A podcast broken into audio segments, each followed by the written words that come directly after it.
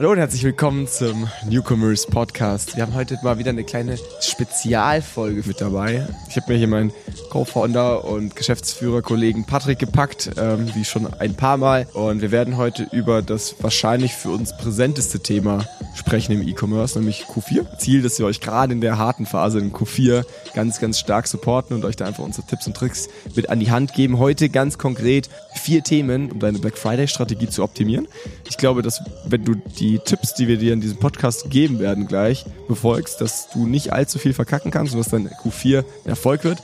Deswegen pass gut auf äh, und äh, hör zu, wenn wir dir unsere vier Tipps und Tricks mit auf den Weg geben. Der Newcomers Podcast. Deine wöchentliche Dosis E-Commerce.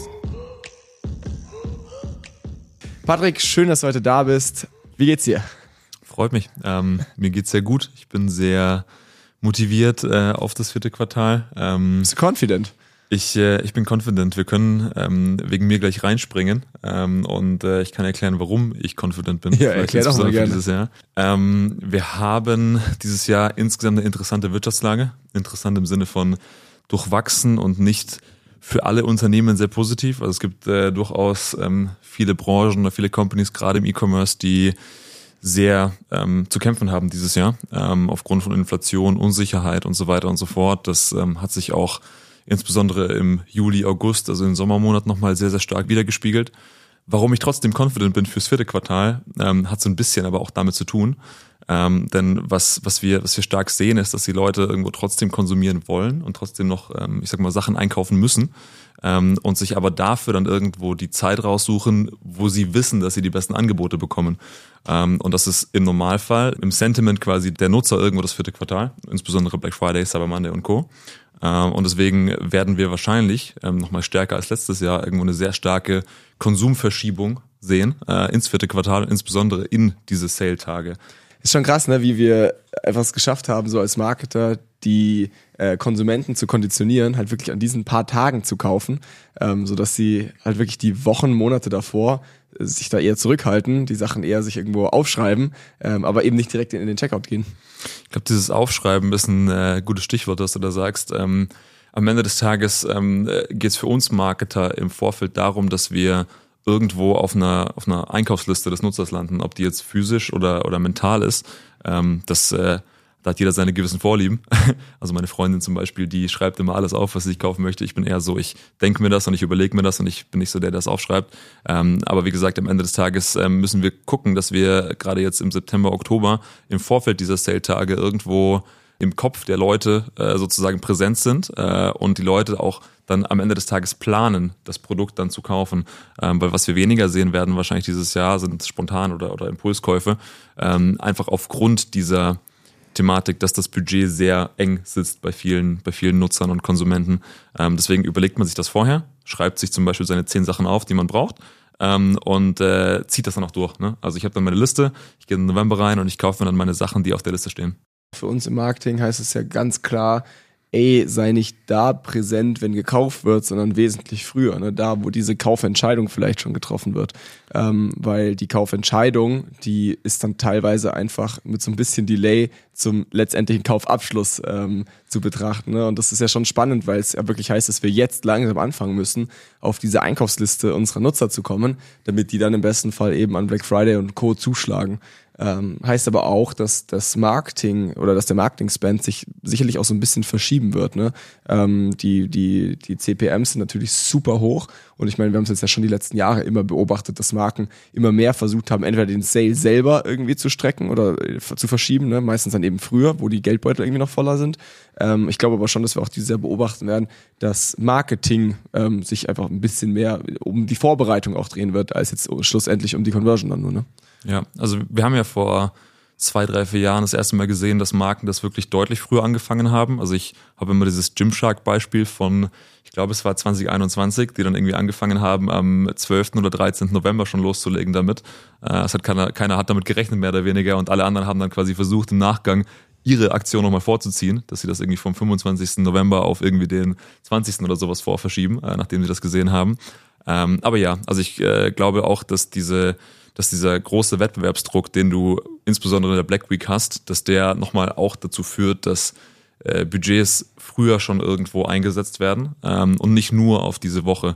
Ähm, früher war das ja schon teilweise so, dass man echt die Budgets runtergefahren hat ähm, im Vorfeld und dann erst wirklich dann zur Black Week richtig rausgeschossen hat sozusagen mit den Spends. Ähm, das wird sich wahrscheinlich so ein bisschen mehr verteilen, haben wir letztes Jahr auch schon gesehen. Ähm, was man was man hier gut machen kann, damit man zum einen mal das Budget so ein bisschen verteilt aus dieser aus diesem harten Wettbewerb rauskommt ähm, und zum anderen die Nutzer so ein bisschen dazu animiert, auf diese Liste draufzukommen, die wir eben dann haben, ähm, sind äh, Lead-Kampagnen. Äh, das haben wir die letzten zwei Jahre schon sehr, sehr ähm, viel gemacht, also sehr umfangreich gemacht, dass wir einfach gesagt haben, guckt mal, tragt euch ein äh, zum Newsletter ähm, und dann bekommt ihr ein Early Access, ihr bekommt äh, irgendwie nochmal ein Zusatzincentive on top oder sowas in die Richtung oder du bekommst einfach nur eine Nachricht, dass quasi der Sale live ist. Ähm, und so schaffen wir es so ein bisschen auch, wie gesagt, das Budget vorzuschieben ähm, und zum anderen den Nutzer dazu zu bewegen, dass er so ein leichtes Commitment schon mal abgibt. So, also ich frage den Nutzer, ähm, möchtest du irgendwie shoppen zu der und der Zeit mit dem und dem Offer, trag dich hier ein, damit du halt der Erste bist, der, der davon erfährt. So. Ähm, und dann äh, habe ich quasi schon so ein bisschen kein Kauf, aber ich habe zumindest mal einen ersten Step. Und ich habe zumindest mal dieses, der Nutzer trägt sich ein, hat das Thema auf der Einkaufsliste und ich weiß, ich bin irgendwo da. Ich habe irgendwo eine, eine Chance quasi, dass der Nutzer auch zuschlagen wird in der Phase. Das heißt aber ja ganz klar, dass ähm, der Großteil des Erfolgs unserer Black Friday, Cyber Monday Kampagne jetzt dann schon irgendwie im Oktober, November oder Anfang November stattfindet.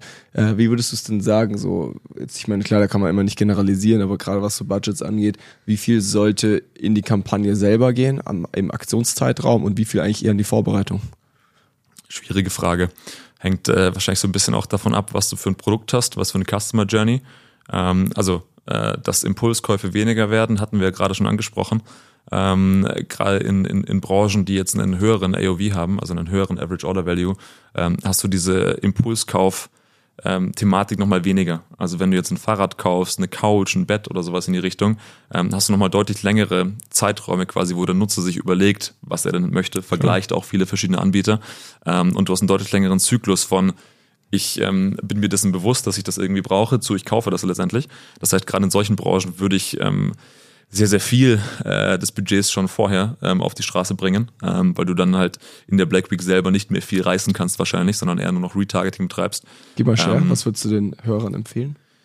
Also wenn du sagst, du würdest äh, irgendwie, weiß ich nicht, am 1. Oktober anfangen mit den Q4-Kampagnen, dann würde ich wahrscheinlich schon 80 Prozent des Budgets davor investiert haben, bevor ich in die Black Week reingehe. Das heißt, ich habe äh, 80 Prozent des Budgets raus, bevor ich dann den ähm, 20. November oder sowas habe. Ähm, und dann habe ich nur noch so einen letzten Rest sozusagen, den ich dann für Leute investiere, sozusagen, die meine Marke eh schon kennen. Ich wollte gerade sagen, dass dann auch echt eher in Retargeting fließt. Ne? Das ist ja schon auch das, was wir die letzten Jahre so ein bisschen gepredigt haben, dass wir einfach diese CPM-Schlammschlacht umgehen, ähm, indem wir ähm, hier im besten Fall dann eher schon mit First-Party-Data irgendwie unterwegs sind, die Leute entweder direkt über CM oder sowas erreichen oder aber halt irgendwie ziemlich entspannt im Retargeting ohne super viel äh, Streuverlust, ja. äh, weil es natürlich super unangenehm ist, wenn du hier falsche Leute erreichst ähm, und dafür zahlst. Ne? Ja, voll. Also wir sind zwar ähm, Spezialisten für Social äh, und vor allem natürlich auch für Paid Social. Ähm, aber man muss ganz ehrlich sagen, dass gerade jetzt auch in diesem Aktionszeitraum in der Black Week selber der Paid Social Kanal nicht mehr das ist, was den großen Hebel bringt, sondern der Paid Social Kanal ist wichtig, um viel, viel in den Funnel reinzukippen.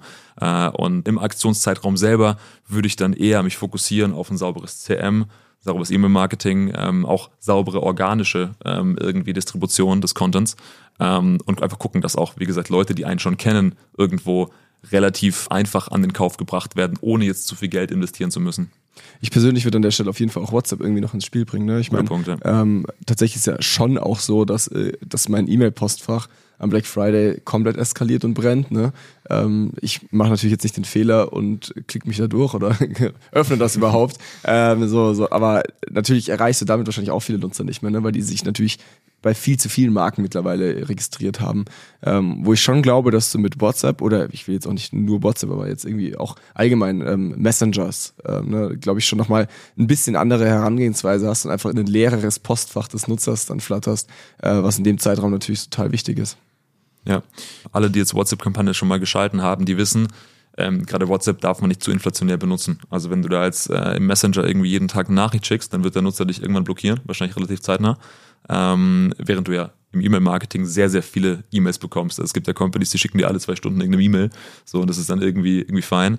Ähm, aber gerade gerade wenn du jetzt in einem WhatsApp Messenger unterwegs bist, ähm, ist es ja umso wichtiger quasi, dass du nur gewisse Sachen mit reingibst und gerade so eine Black Friday Aktion oder so eine Q4 Sales ähm, Aktion sozusagen, die ist ja wahrscheinlich das stärkste Offer, das du hast, so ähm, und da hast du nochmal mehr den Effekt, dass du quasi dieses eine spezielle Offer den Nutzern sozusagen darbieten kannst über diese Plattform.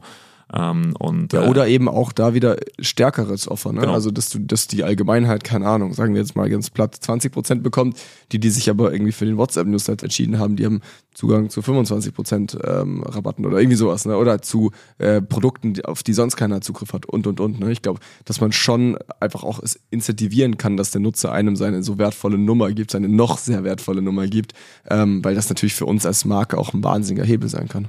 Ja, also du hast ja auch in dem Feld äh, zumindest mal nach wie vor noch so ein Blue Ocean, dass du ähm, noch nicht zu viele äh, Companies hast, die damit arbeiten. Das heißt, du kriegst auch nicht so viele ähm, WhatsApp-DMs von Unternehmen. Wobei ich schon krass finde, wie schnell jetzt dann doch irgendwie so dieser Hype in der Businesswelt rund um WhatsApp, stimmt. oder? Also so, ich glaube, es gibt Äh, wenige Kanäle, die so Hype- schnell so erschlossen worden sind. Ja, der Hype auf jeden Fall, aber tatsächlich, wenn ich das bei mir selber beobachte, ich habe jetzt Noch nicht sehr so wenig, viele ja, stimmt. Unternehmen, Wenige, die ich es richtig machen, kommuniziere auf WhatsApp tatsächlich. Also es ist wirklich eine Handvoll so, ne? Das ist nicht so krass. Ja. Aber wir dürfen auch nicht ab, abdriften, ist ja kein WhatsApp-Podcast heute hier. Ähm, ich habe jetzt gerade schon mal gesagt, irgendwie der 20% Rabattcode, ne, der wahrscheinlich so der das klassischste Beispiel oder aber auch das wackeste Beispiel für eine Black Friday-Kampagne ist. Ähm, da sind wir eigentlich auch schon so beim zweiten Punkt. Wir haben den Podcast ein Stück weit in, in vier Pillars eingeteilt, ne? vier große Topics, ähm, über die wir an Black Friday richtig abräumen können. Ähm, wir haben gerade sehr viel über Timing gesprochen, das ist das erste Pillar. Äh, wir nähern uns jetzt dem zweiten, nämlich dem Offer. Sorry, dass ich das jetzt erst strukturiere im Podcast, äh, Anfängerfehler. Ähm, reden wir über Offer. Was würdest du denn den Hörern mit auf den Weg geben, ähm, wenn es jetzt darum geht, was für eine Offerstrategie gefahren werden sollte dieses Jahr? Ähm, also wenn es äh, an das Thema Offer geht, dann würde ich das immer unterteilen in zwei Bestandteile. Denn das, was, wo, wo die Leute am ersten dran denken, wenn sie Offer hören, ist 20% Rabatt oder irgendwas in die Richtung. Also quasi ein monetäres Incentive. Was eigentlich unter Offer verstanden wird oder was wir unter Offer verstehen, ist mehr dieses, wie muss ich den Nutzer ansprechen ähm, oder wie muss ich mein Produkt sozusagen transportieren, damit der Nutzer das möglichst einfach versteht und auch versteht, dass er einen Nutzen davon hat. So, das heißt, ich habe äh, diese klassische Bedürfnispyramide, dass ich irgendwo gewisse Bedürfnisse habe ähm, und als Unternehmen muss ich gucken quasi, dass ähm, ich diese Bedürfnisse mit dem, was ich anbiete, erfülle. Das ist Punkt Nummer eins, dass ich jetzt quasi nicht mich nur fokussiere auf den Rabatt, sondern gerade auch in der Kommunikation was das Offer eben widerspiegelt, ähm, gucke, dass ich ähm, möglichst, möglichst gut versuche, die Persona rauszufinden, die Zielgruppe rauszufinden, die ich habe und die dann eben zu, ähm, in Anführungszeichen, zu befriedigen mit dem, was ich denn liefern kann. So, also die Kommunikation des Produkts oder der Dienstleistung ähm, ist mal Nummer eins, das ist die Grundlage. Ähm, wir müssen uns aber natürlich nichts vormachen, äh, gerade jetzt in Q4, ähm, gerade aus genannten Gründen, äh, dass die Leute sich natürlich irgendwo die, die Käufe fokussieren auf Q4, weil sie wissen, dass sie irgendwie einen guten Preis bekommen. Ähm, da müssen wir natürlich auch irgendwas liefern. So, also da müssen wir natürlich als Unternehmen auch hingehen und sagen, okay, wir haben halt irgendwie ein gutes, ein gutes Angebot im Sinne von, ich habe einen guten Discount. So, ähm, und man könnte jetzt natürlich hergehen und sagen, ich habe jetzt irgendwie einen 20%-Code, den ich jetzt distribuiere äh, an, an meine Nutzer oder an meine potenziellen Kunden. Ähm, das würde aber so ein bisschen dazu führen, dass alle Produkte natürlich gleich hoch rabattiert wären, prozentual.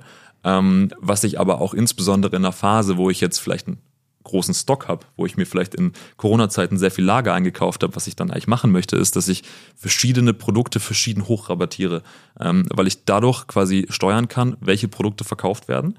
Ähm, Beispiel ist, ich habe irgendwie ähm, einen Low-Seller, der geht gar nicht weg, so, der wird nicht gekauft, den rabattiere ich vielleicht mit 50 Prozent, ähm, damit ich quasi den aus dem Lager rausbekomme, weil der eine Fläche blockiert, ähm, versus ich habe irgendwo ein sehr, sehr gutes Produkt, was die Leute sowieso kaufen, wo ich vielleicht gar keinen Rabatt geben müsste. Ne? Äh, da gebe ich vielleicht nur einen 10, 20 Prozent Rabatt am Ende des Tages. Ähm, und so kann ich durch so eine Strategie das Konsumverhalten oder die Customer Journey quasi innerhalb des Shops nochmal steuern äh, und selber darauf Einfluss nehmen, quasi welche Produkte ich abverkaufen möchte. Ähm, das führt am Ende des Tages dazu, dass ich irgendwo ein Offer habe, das sehr auch betriebswirtschaftlich oder margenstark ist, wenn, wenn du so willst, weil es geht nicht nur darum, irgendwie möglichst viel Rabatt rauszuhauen und möglichst viele Kunden irgendwie da reinzuschaufeln, sondern es geht natürlich auch darum, dass ich irgendwo ähm, profitabel bin, logischerweise.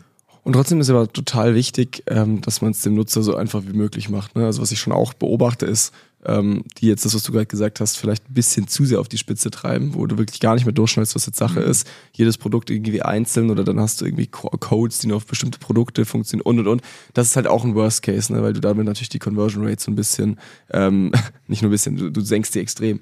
Ähm, deswegen ist es, finde ich, schon auch immer ganz wichtig dazu zu sagen, dass ähm, so ein Black Friday Offer, wo es ja wirklich auch um Volumen geht und um, und um Marktanteile, ähm, dass es so generisch wie möglich sein muss, so einfach anwendbar wie möglich ähm, es ist super wichtig, dass der Nutzer eine super seamless Customer Journey irgendwie vorgelegt bekommt, wo sehr wenig schiefgehen kann, ne? wo er eben dann nicht im Checkout ist und feststellen muss, dass der, der Rabattcode ja nur für die eine Produktkategorie und nur in Zusammenhang mit dem anderen Produkt funktioniert oder whatever. So, ne? Das heißt, das ist schon auch wichtig. Also auf der einen Seite ja, ähm, natürlich irgendwie hier ein bisschen so die Steuerung ähm, der der, der, der, der, des Lagers mit einfließen zu lassen. Auf der anderen Seite ist aber, glaube ich, schon noch wichtig, es dem Nutzer super einfach zu machen.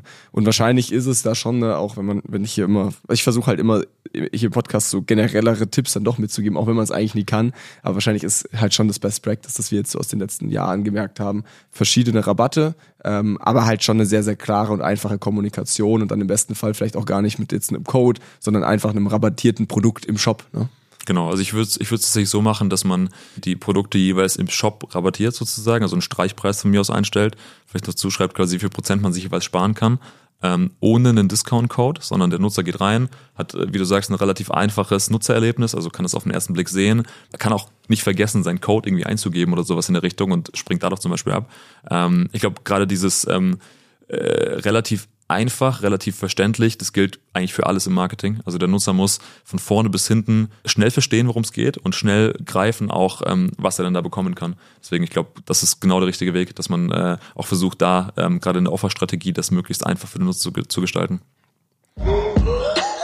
Hier ein kleiner Einspieler noch in eigener Sache. Äh, die meisten von euch werden es mittlerweile mitbekommen haben. New Commerce gibt es mittlerweile nicht mehr nur als Podcast, sondern vor allem auch als Event. Wir haben das letztes Jahr ins Leben gerufen, relativ spontan. Dieses Jahr ist es ganz erheblich strukturierter und größer. Ähm, konkret geht es um den New Commerce Summit, der hier Mitte Oktober in München stattfinden wird. Äh, es soll so ein bisschen der Dreh- und Angelpunkt werden dieser Community, die wir aufbauen. Ne? Es geht um E-Commerce, es geht um tiefe Insights, es geht gerade auch um Insights, die man so noch nie gehört hat. Wir haben ähm, Speaker auf der Bühne, die ihr noch nie davor irgendwie auf einer Bühne gesehen habt. Ähm, und ich freue mich einfach extrem auf diese Insights, aber vor allem auch auf das Austauschen mit euch. Ich freue mich drauf, viele von euch, die diesen Podcast regelmäßig hören, live und in Farbe hier in München äh, persönlich kennenzulernen. Ich freue mich drauf, mit euch zu sprechen, äh, mit euch das ein oder andere Bierchen zu trinken und freue mich einfach drauf, diese Community auch ins physische, in, ins echte Leben hier irgendwie reinzubekommen. Ich freue mich drauf, euch da zu sehen und jetzt geht's weiter mit dem Podcast. Okay, dann haben wir jetzt über Timing gesprochen. Jetzt haben wir gerade so ein Stück weit äh, das Offer durchleuchtet. Während die ersten beiden Themen jetzt ja relativ allgemein waren und gar nicht irgendwie auf einen gewissen Marketingkanal abgespielt haben, ne? also Timing und Offer, das läuft dann irgendwie eher so als ganzheitliches Konzept, äh, wollen wir uns jetzt nochmal zwei Themenfelder anschauen, die stärker ähm, auf Social Media oder sogar noch so ein bisschen, äh, insbesondere auf Paid Social eingehen, ne? weil gerade in dem Zeitraum natürlich, ich sag mal, organisch ähm, äh, nicht der Kanal ist, über den du jetzt wirklich Schlagkraft aufbauen kannst. Deswegen gehen wir da natürlich auch viel über Paid Media rein.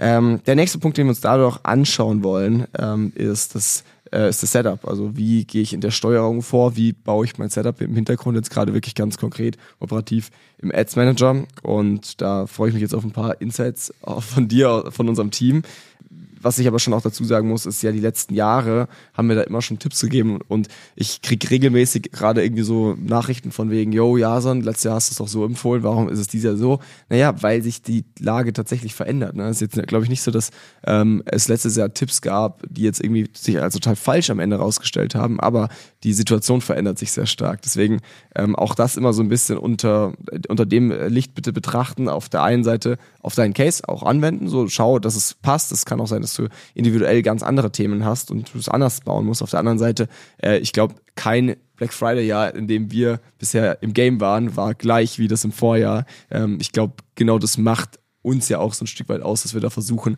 immer so ein bisschen einen Schritt weiter vorne dabei zu sein ähm, und jetzt eben nicht die Strategie aus dem letzten Jahr einfach nochmal zu fahren. So, Setup und Steuerung. Äh, Paddy, was würdest du unseren Zuhörern empfehlen? Ähm, genau, vorab, das ist glaube ich wichtig, das ist nicht nur mein Input, sondern kommt natürlich vom ganzen äh, Team. Ähm, ich äh, würde es aufteilen, wie du es schon angesprochen hast, einmal ins Setup, also wie baue ich diese Kampagnen auf äh, und im zweiten Teil dran darauf eingehen, quasi wie wir es steuern würden, beziehungsweise wie man steuern kann, ähm, gerade in so einer Phase. Was das Setup angeht, also wir, wir, wir kriegen als Team irgendwie jeden Tag irgendwie fünf bis zehn Ad-Accounts, in die wir reinschauen. Ähm, und nach wie vor sehen alle sehr, sehr unterschiedlich aus, ähm, obwohl es wahrscheinlich schon inzwischen relativ klare Best Practices gibt, wie man es macht. So. Gerade auch in der Q4-Strategie gibt es da jetzt nicht groß Unterschiede zu einer normalen, zu einem normalen Account-Setup. Also ich habe immer noch Themen wie Budgetkonsolidierung. Also ich möchte nicht zu viele Kampagnen aufmachen parallel, weil ich irgendwo das Budget auf ähm, die Anzeigengruppen konzentrieren möchte, um aus der Lernphase rauszukommen zum Beispiel. Ähm, ich habe immer noch Sachen wie ähm, automatische Platzierungen. Ähm, ich habe immer noch Sachen wie relativ große Zielgruppen oder offene Zielgruppen, also Broad Audiences mit relativ wenig Ausschluss zum Beispiel. Tatsächlich ähm, sind all die Punkte ja auch gerade an Black Friday nochmal wichtiger, ja. weil es sich da ja oft um super kurze Aktionszeiträume handelt ne? und dass der Algorithmus einfach sauber arbeiten kann, ähm, müssen wir diese ganzen Themen irgendwie beachten. Also wie gesagt, für die meisten jetzt auch der Zuhörer wahrscheinlich schon Common Sense, aber da nochmal wichtiger, ähm, jetzt gerade sowas wie eine Budgetkonsolidierung, dass wir einfach flott durch die Lernphase kommen und der Algorithmus einfach schnell genug Daten sammeln kann. Genau, also wie gesagt, das sind äh, wichtige Grundlagen für das Ganze. Ähm, das heißt, äh, gerade wenn man jetzt Always On unter dem Jahr schon irgendwo Erfolge erzielen konnte, mit diesem Setup, mit den Einstellungen, würde ich jetzt nicht groß was verändern. Ähm, das Einzige, was sich im Prinzip ändert, ist irgendwo der Zeitraum der Kampagne. Also in der Regel läuft das wahrscheinlich ein bisschen kürzer als eine normale Kampagne. Plus das Budget ist deutlich höher. Das heißt, das sind, das sind so ein paar Unterschiede. Gerade wenn wir, wenn wir ähm, auf die Steuerung kommen, ähm, ist es aber vielleicht interessant, weil das unterscheidet sich tatsächlich so ein bisschen von dem, was Always On so ähm, wahrscheinlich das Best Practice ist. Ähm, und zwar haben wir in dieser Zeit eine sehr kurze Customer Journey. Also ich, ich springe jetzt quasi in die Aktionszeit selber. Ich habe Black Friday, ich habe die Aktion. Ich werde in dieser Zeit eine relativ kurze Customer Journey haben, weil ich habe das Offer. Die Leute werden das relativ dankbar nehmen sozusagen und sind relativ nah dran auch zu kaufen. Also im besten Fall habe ich sie davor schon irgendwo abgeholt ein paar Mal. Die kennen meine Marke schon, meine Produkte schon und wenn ich ihnen die Aktion ähm, in der Ad ausspiele, dann ähm, werden die nicht lange fackeln. So, dann, dann wissen die, okay, das ist jetzt, das ist das Offer, das ist das Black Friday Offer und es wird nicht mehr stärker werden. Das heißt, wenn sie planen zu kaufen, dann werden sie das relativ schnell tun. Das heißt, ähm, gerade auch in der Steuerung, in der Betrachtung, in der Auswertung der Kampagnen auf Tagesbasis ähm, würde ich gucken, dass ich ähm, ein relativ kurzes Attributionsfenster anlege. Heißt konkret ähm, One-Day-Click? Heißt konkret One-Day-Click. Also ich würde äh, den View rausnehmen, einfach weil du sehr, sehr viele ähm, Bestandskunden wahrscheinlich auch bespielen wirst, weil du sehr, sehr viele Kanäle hast, die auch irgendwo ich sag mal, Käufe attribuieren an die, an, an, an Paid Social sozusagen. Das heißt, ich habe sehr, sehr viel ähm, Streueffekte dort. Ähm, Gerade auch allgemein Paid Social als Kanal würde ich sehr, sehr stark bewerten ähm, im Neukundenfokus. Also gerade auch jetzt in, in, in der Kampagneneinstellung, dass ich irgendwie Bestandskunden ausschließe, re relativ radikal ähm, und dass ich auch den Kanal bewerte aufgrund von Neukundenmetriken, das heißt ein Neukundenrohrs, ein CAC und so weiter und so fort. Wie gesagt, ähm, Attributionseinstellungen würde ich so kurz wie möglich wählen, einfach weil die Customer Journey planbar relativ kurz sein wird. Das heißt, alles andere oder alles, was länger ist sozusagen, ähm, würde die Zahlen wahrscheinlich nur beschönigen und würde nicht die Realität widerspiegeln. Ich glaube, gerade in der Attributionsthematik ist es immer so, dass wir keine Wahrheit haben. Also es ist alles immer ähm, natürlich auf, auf von Case zu Case zu betrachten und es gibt sehr, sehr viele äh, irgendwie Tools, die da einem helfen können und so weiter und so fort. Das muss man einfach so sagen, das muss man für einen einzelnen Case jeweils immer irgendwo finden. So, und ich glaube auch da nutzt so ein bisschen das, was ihr bisher genutzt habt oder beziehungsweise wo ihr schon Erfahrung mit habt, wo ihr auch ein Gefühl für habt. Nur da, wie gesagt, die einzige Anpassung, die ich, die ich vornehmen würde, ich würde das Attributionsfenster so weit runterschrauben, wie es geht. Okay. Dann würde ich sagen, schauen wir uns im letzten Schritt ähm, noch das Creative an. Ich meine, wir haben jetzt äh, vorher schon so ein bisschen über das Offer gesprochen. Ähm, das fließt da natürlich auch ganz stark mit rein. Ne? Also der Großteil unseres Creatives ist natürlich auch erstmal die Strategie dahinter. Das heißt, das muss natürlich stehen. Ist jetzt aber natürlich schon so, wenn ich Social Media jetzt irgendwie in der Black Week aufmache, dann äh, springt mir da die eine Animation nach der anderen ins Gesicht und ich bin ziemlich, ist ein ziemlicher Overload an irgendwie Prozenten und äh, sehr, sehr in-your-face-Kampagnen. Deswegen ist natürlich schon auch die Frage so für uns, ey, wollen wir da mitspielen, einfach weil das halt irgendwie die guten Klickraten bringt? Wollen wir genau das Gegenteil machen, weil wir da in diesem Zeitraum eher die Brands unserer Kunden schützen wollen? Ähm, ist gar nicht so simpel, aber ich glaube jetzt, ähm, vielleicht willst du da den Hörern einfach nochmal so ein bisschen Tipps mit auf den Weg gehen, wie du, wie du dazu stehst ähm, und gerade auch, was du vielleicht für Ideen hast, jetzt um irgendwie starke Thumbs oder Scrollstopper äh, zu, zu finden, die jetzt vielleicht auch nicht der Marke direkt schaden. So. Also, du hast es gerade schon äh, angesprochen, ähm, ein gutes Creative besteht zu einem großen Teil aus einem guten Offer. Wir haben es ja gerade am Anfang schon gehabt, dass ähm, das Offer nicht nur der Discount ist, sondern eben eher die Kommunikation, die Art, wie ich das transportiert bekomme. Und wenn ich das richtig mache, wenn ich hier auch Zeit und Aufwand reinstecke, sozusagen in, ähm, in diese Überlegungen, wie ich es kommuniziere, ähm, dann habe ich schon mal wahrscheinlich die halbe Miete. So, das ist schon mal der erste Schritt.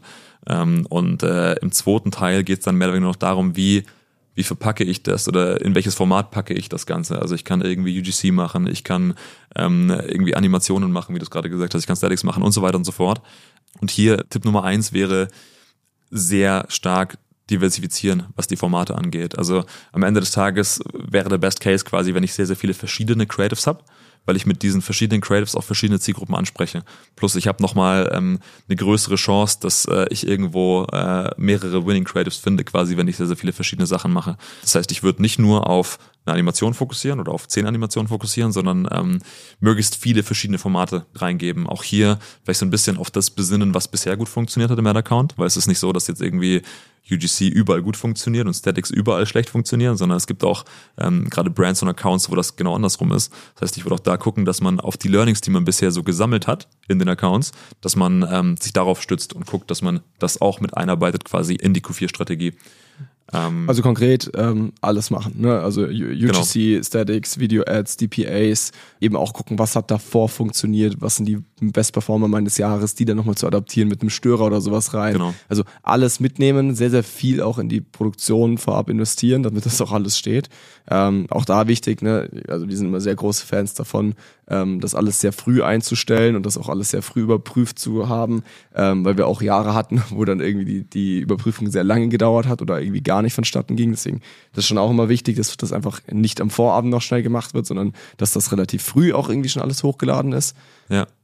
Voll, also das ist sicherlich auch ein Thema, äh, gerade auch irgendwie unter dem ganzen äh, Gesichtspunkt äh, Vorbereitung. Also je besser ich vorbereitet bin, je früher ich auch diese Sachen irgendwie umgesetzt bekomme, desto besser, ähm, weil sonst komme ich nur noch in irgendwelche Drucksituationen, wo ich schnell, schnell irgendwas machen muss und das wird in den seltensten Fällen gut. Wenn wir nochmal einmal zurückgehen und äh, uns sozusagen nochmal überlegen, wie der Nutzer denn unterwegs ist quasi in dieser Sale-Phase, dann ist es ja so, dass du in Instagram, TikTok und Co. bist und du kriegst sehr, sehr viele Ads. Du kriegst dann irgendwie eine Ad, dann einen Beitrag, eine Ad. Also es ist ja auch in der, in der, in der Sale-Phase hast du natürlich sehr, sehr viel Frequenz auch, was Werbeanzeigen angeht. Deswegen ist es auch insbesondere wichtig, dass man in so einer Phase irgendwo Creatives hat, die auffallen. Weil ich nicht nur, wie gesagt, das habe, sondern auch den Fall, dass die Nutzer natürlich sehr kurze Aufmerksamkeitsspannen haben. Ohnehin schon. Es wird ja immer kürzer.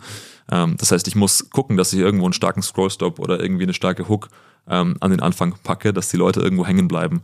Ein relativ einfaches Mittel sind irgendwo auffällige Farben. Äh, das haben wir zum Beispiel gemerkt, dass du gerade wenn du jetzt irgendwie relativ neutral kommunizierst normalerweise, also irgendwie einen relativ neutralen Stil hast in deiner Kommunikation, dass du ähm, zum Beispiel mal weiß ich nicht, Neongelb ein, reinpackst, so in dein Creative, weil das, weil das die Leute so ein bisschen mehr catcht. Die, die, die kennen das vielleicht auch gar nicht so sozusagen. Ähm, und äh, du kriegst es halt so ein bisschen mehr hin, quasi, dass die Leute dann irgendwo im Feed dran stehen bleiben und, und sich das angucken. Brandteam ähm, hasst diesen Trick, aber. Das Brandteam hasst diesen Trick, wobei man kann es auch äh, cool hinbekommen, wenn man äh, vielleicht mit dem Brandteam zusammenarbeitet und sich da zusammen was überlegt.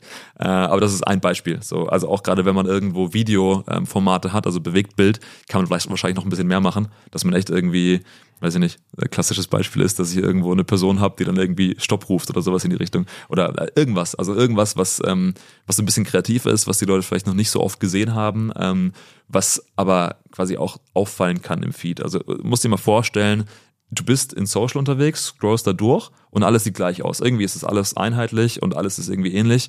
Ähm, und dann kommt deine Ad und du musst dir quasi überlegen, was sollte da drin sein, damit deine Ad quasi vom Nutzer irgendwo betrachtet wird und dass der Nutzer quasi seinen Daumen, wie der Name schon sagt, irgendwie anhält und quasi auf das Thema irgendwie eingeht.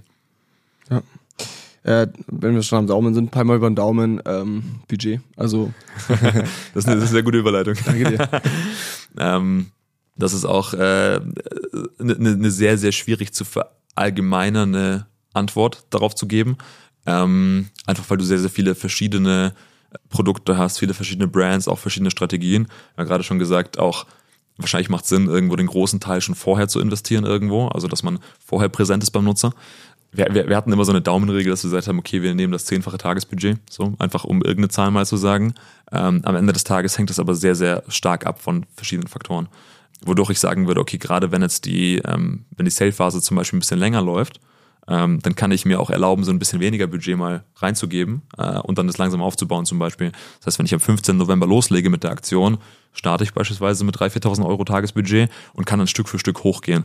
Ähm, ich habe jetzt auch nicht mehr dieses ähm, Problem, dass ich nicht stark skalieren kann, sondern ich kann auch ähm, relativ einfach hergehen und sagen, ich verdoppel das Budget zum Beispiel mal, wenn ich so eine Salesphase habe, weil ich sehr, sehr viele Ergebnisse reinbekomme. Also ich habe, äh, ich würde wahrscheinlich auch, wenn ich Potenzial sehe und skalieren möchte, würde ich auch ähm, es in Kauf nehmen, dass die Lernphase von neuem losgetreten wird sozusagen, ähm, weil ich dann, wie gesagt, relativ leicht auch wieder rauskommen werde, weil ich ein großes Volumen habe. Ja, geht schnell in dem Zeitraum, ne? Genau. Okidoki. Ähm, ja, danke dir. Ähm, Gibt es schon Sachen, die du auf deiner Black Friday-Liste hast? Ähm, ja, ja. Ähm, also ich, äh, das ist jetzt ein sehr konkretes Beispiel, aber ich äh, wollte mir ein Rennrad kaufen tatsächlich. Ein ähm, Rennrad, okay. Ich habe, ich habe. Hast du schon für eine Marke nee, entschieden? Nee, oder? Hast du diese Netflix-Serie gesehen, diese Tour de France Netflix-Serie? Nee. Mich, mich catcht das immer, wenn ich irgendwie so Sport-Dokumentation äh, oder Serien dieses Formel 1-Ding auch ja, total krass? Ja, du musst ja gleich Formel 1-Auto dann, oder? Ja, das ist ein bisschen teuer vielleicht. ähm, Black Friday Deal, klar. Aber da, da bin ich so ein bisschen am gucken, also was es okay. für verschiedene Rennräder gibt, äh, was man da machen kann. Ähm, Kannst ja von Lena beraten lassen aus dem Team. Mal gucken, ich frage Lena. Die kennt sich da aus. Ja, awesome. Buddy, vielen, vielen Dank dir für die Insights hier aus unseren Projektteams. Ich hoffe, ähm, ihr lieben Zuhörer da draußen, euch hat das gefallen und ihr konntet da doch was mitnehmen. Ich hoffe, äh, wir haben euch die ein oder anderen Impulse mit auf den Weg geben können, damit ihr jetzt eure Black Friday-Strategie noch ein bisschen feintunen könnt ähm, und gerade auch die nächsten zwei Monate einfach extrem gut nutzen könnt für die Vorbereitung. Patrick, hast du noch irgendwas zu sagen den Zuhörern? Noch irgendeinen letzten abschließenden Tipp? ist kein konkreter Tipp, äh, beziehungsweise eher ein ähm, wenn ihr noch Fragen habt, dann äh, schreibt uns so. Also wenn ihr noch irgendwie sagt, okay, irgendwas habe ich noch, noch gar nicht richtig verstanden, damit komme ich gar nicht klar oder ich weiß nicht, wie ich das mache sozusagen. Ähm, Gerade wenn es äh, auch um die Themen geht, die wir angesprochen haben, dann schreibt uns auf LinkedIn äh, und dann können wir da vielleicht nochmal detailliert darauf eingehen. Ja, guter Punkt, genau. Und ganz allgemein, also man muss schon auch sagen, ich meine, ähm, mir wurde immer mal wieder gefeedback, dass ähm, die Leute es auch interessieren würde, hier im Podcast bisschen mehr Insights zu bekommen, wie es so mit Marwave läuft, dies, das. Wir haben diesen Monat tatsächlich 15 Leute eingestellt, ähm, gerade auch, was eine sehr hohe Zahl ist für unser kleines Unternehmen. Wir nehmen nämlich diese Black Friday oder allgemein Q4 einfach super ernst ähm, und haben aus der Vergangenheit immer krasse Bottlenecks irgendwo gemerkt, ne, sei es irgendwie in der Creative-Produktion vorab oder dann eben kurz davor die Kampagnen einzustellen und so weiter. Äh, wir sind, glaube ich, langsam Profis darin geworden, diese Zeit sauber abzufedern, wissen aber auch, dass vieles da nur mit zusätzlicher Kapazität geht. Deswegen, wir haben jetzt unser Team einfach nochmal so richtig schön verstärkt für Q4. Das heißt, falls ihr noch irgendwo Support braucht da draußen, haut uns gerne an, dann können wir gucken, wie wir euch da weiterhelfen können. So, in dem Sinne, äh, danke euch fürs Zuhören. Ähm, ich freue mich auf ein grandioses Q4 mit euch allen. Äh, wir halten uns alle in der E-Commerce-Bubble updated, äh, tauschen uns aus zu Tipps und Tricks. Und Paddy, dir nochmal vielen Dank fürs dabei sein heute. Danke dir. Ciao, ciao. Ciao. Der Newcomers Podcast. Das Weekly E-Commerce Update mit Jason Modemann. Jeden Mittwoch. Überall, wo es Podcasts gibt.